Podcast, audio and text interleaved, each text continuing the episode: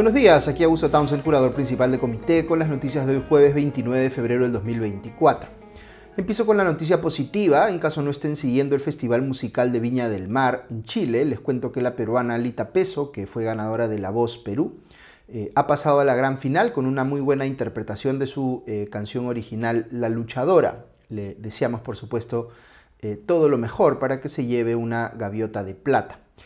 Ok, vamos con las noticias del frente político. Eh, en los últimos días he estado discutiendo sobre una iniciativa del congresista Jorge Montoya de Renovación Popular para eh, declarar en emergencia al Ministerio Público, es decir, a la Fiscalía, pero el referido proyecto no se había presentado formalmente todavía, sino que algunos actores políticos eh, o digamos institucionales, como el propio fiscal de la Nación interino Juan Carlos Villena, estaban reaccionando a la posibilidad de que se presente ese proyecto. Pues bien, otra bancada se le ha adelantado a Montoya con un proyecto de ley que propone eh, algo muy parecido, vale decir, declarar en emergencia al Ministerio Público y reorganizarlo.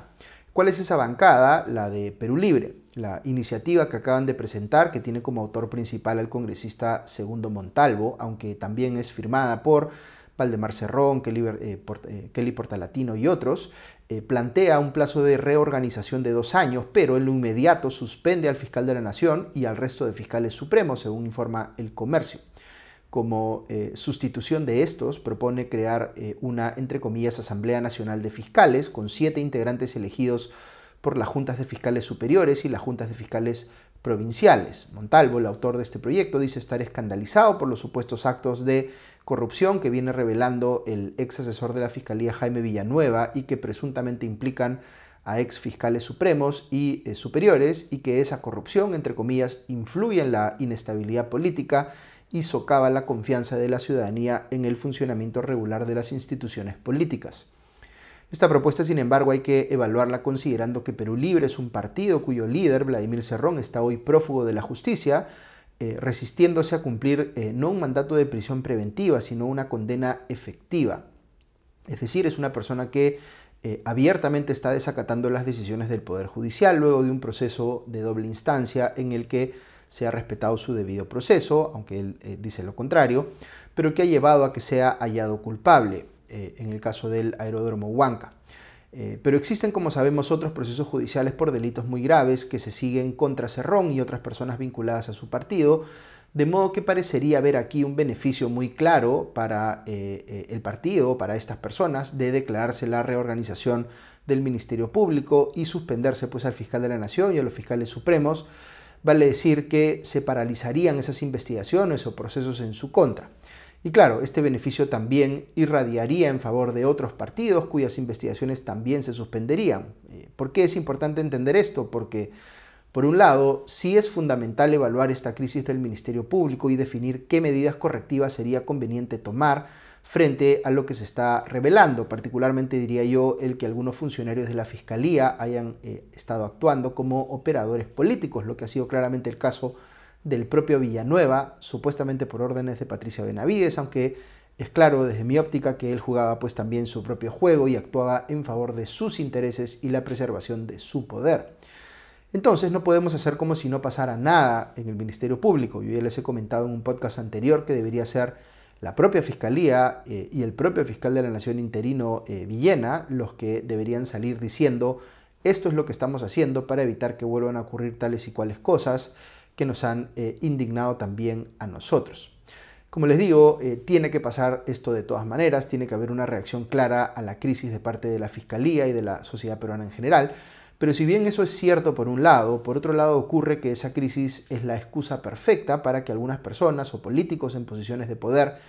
eh, busquen atar de manos en lo inmediato a la propia Fiscalía para que se caigan o se suspendan las investigaciones en su contra lo que le conviene a estos políticos, es decir, entre comillas, eh, todo está eh, politizado para tratar de generar la eh, percepción de que las imputaciones en su contra no se basan en pruebas o en elementos de convicción contundentes, sino en una supuesta intención de dañarlos por razones políticas. Yo les he comentado varias veces también en el podcast que en los procesos contra los políticos la Fiscalía ha cometido algunos excesos, como pedir prisiones preventivas a mi criterio abusivas. Pero es muy claro que los procesos que le ha venido abriendo la Fiscalía a un número grande de políticos sí tienen carne, es decir, sí hay razones para pensar que se han cometido delitos muy graves y que los políticos involucrados tienen que responder ante la justicia por ello. Así que les opino aquí a título personal cuando les digo que no debemos dejar pasar pues, que, la, eh, que la crisis del Ministerio Público eh, sea aprovechada por políticos para asegurarse ellos impunidad. Tenemos que cumplir aquí dos objetivos a la vez que no son mutuamente excluyentes. Vale decir, uno, que se tomen acciones en el Ministerio Público frente a la crisis producto de las revelaciones de Villanueva. Y dos, que las investigaciones en curso contra políticos sigan avanzando y terminen eh, condenando o no a los acusados si es que se encuentra pruebas suficientes para acreditar que han cometido delitos, lo que a estas alturas parece pues muy evidente en el caso de varios de ellos. Ok, hablando de delitos eh, tristemente endémicos en el Perú, veo en el comercio una nota con cifras de la Contraloría General de la República que estima que la corrupción le generó un perjuicio al Estado peruano de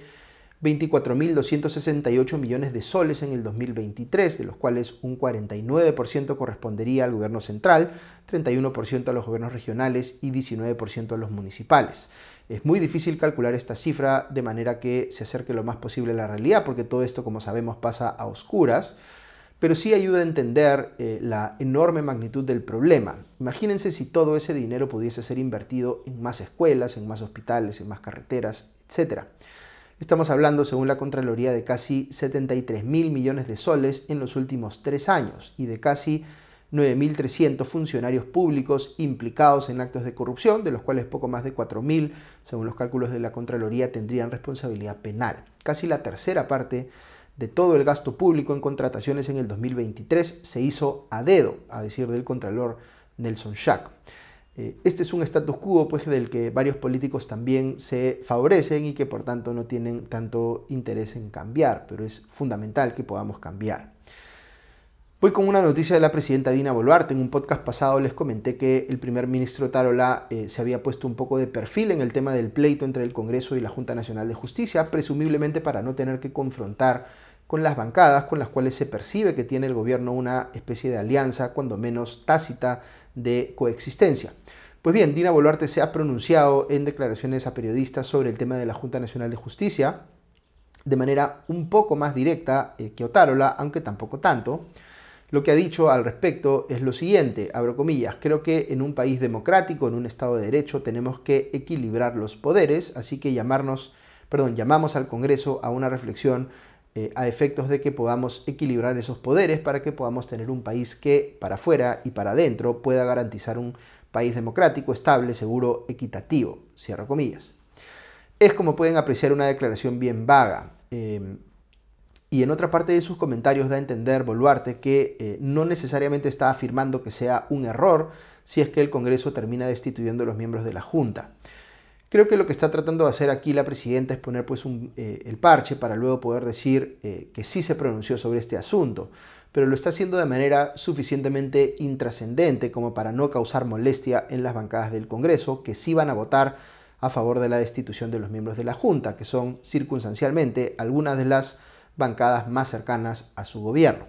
Sería bueno que Boluarte explique en todo caso qué significa para ella, entre comillas, equilibrar los poderes. Algunas noticias del Congreso. Hoy hay eh, junta de portavoces y probablemente se definirá eh, cuán rápido puede pasar al voto en el Pleno justamente el tema de la destitución de los miembros de la Junta Nacional de Justicia. Ayer también hubo sesión de la Junta de Portavoces y una cosa eh, francamente increíble que anunció o se anunció ahí fue que el congresista Luis Cordero Jontay, que entró como representante de Fuerza Popular a este Congreso, pero salió de esa bancada tras conocerse sus vínculos con el gobierno de Pedro Castillo y luego se incorporó a la bancada de Unidad y Diálogo, su segunda, pues eh, ahora ha renunciado a esta última, supuestamente por, entre comillas, motivos de conciencia, y ha pedido sumarse ahora a la bancada de Acción Popular. Quizá esto sincere un poco las cosas, considerando que va a estar ahora eh, Cordero Jontay con los, entre comillas, eh, niños, que eran también cercanos al gobierno de Pedro Castillo. Pero es eh, increíble, como les digo, que este parlamentario que tiene una imputación muy seria, hay que recordar de haber estado organizando con Pedro Castillo un grupo de inteligencia paralelo, resulta pues que va a haber pasado por tres bancadas y falta todavía casi la mitad del mandato parlamentario. El otro tema es que al salir de unidad y diálogo, esta ya no tiene un número suficiente de congresistas como para mantenerse como bancada y por tanto va a tener que desaparecer. Ya la Oficialía Mayor del Congreso le había enviado un oficio eh, eh, diciéndole a unidad y diálogo que quedaba disuelta como bancada, pero eso, eh, digamos, la bancada está reclamando que la renuncia de Cordero Jontay aún no ha sido formalmente aceptada y de hecho quiere cuestionar al propio oficial mayor por haber procedido de esa manera. Otra consecuencia que se puede desprender de esto es que el congresista encargado del informe que recomienda destituir a los miembros de la Junta Nacional de Justicia es Edras Medina de Unidad y Diálogo y por tanto la disolución de esta bancada podría impedirle a él sustentar ese informe, según señala Perú 21. También en el Congreso veo que Fuerza Popular ha suspendido por ocho meses eh, al asesor de su bancada, Juan Carlos Torre Figari, que se hizo conocido en enero pasado porque agredió a un policía al querer entrar al Congreso por una puerta que no correspondía. Luego veo que eh, el congresista de ese mismo partido, Juan Carlos Lizarzaburu, ha denunciado a la eh, congresista de Cambio Democrático Susel Paredes ante la Comisión de Ética Parlamentaria por haberse referido ella a los congresistas que están a favor de destituir a los miembros de la Junta Nacional de Justicia como entre comillas, eh, brutos e ignorantes. Eh, aquí hay que recordar que meses atrás ocurrió más bien lo inverso. Paredes fue la que denunció a Lizar Saburu ante la Comisión de Ética Parlamentaria por frases sexistas y ofensivas que había tenido eh, Lizar Saburu ante su colega de bancada Patricia Juárez. Muy bien, eso es todo por hoy. Que tengan un buen día y ya nos escuchamos pronto. Adiós.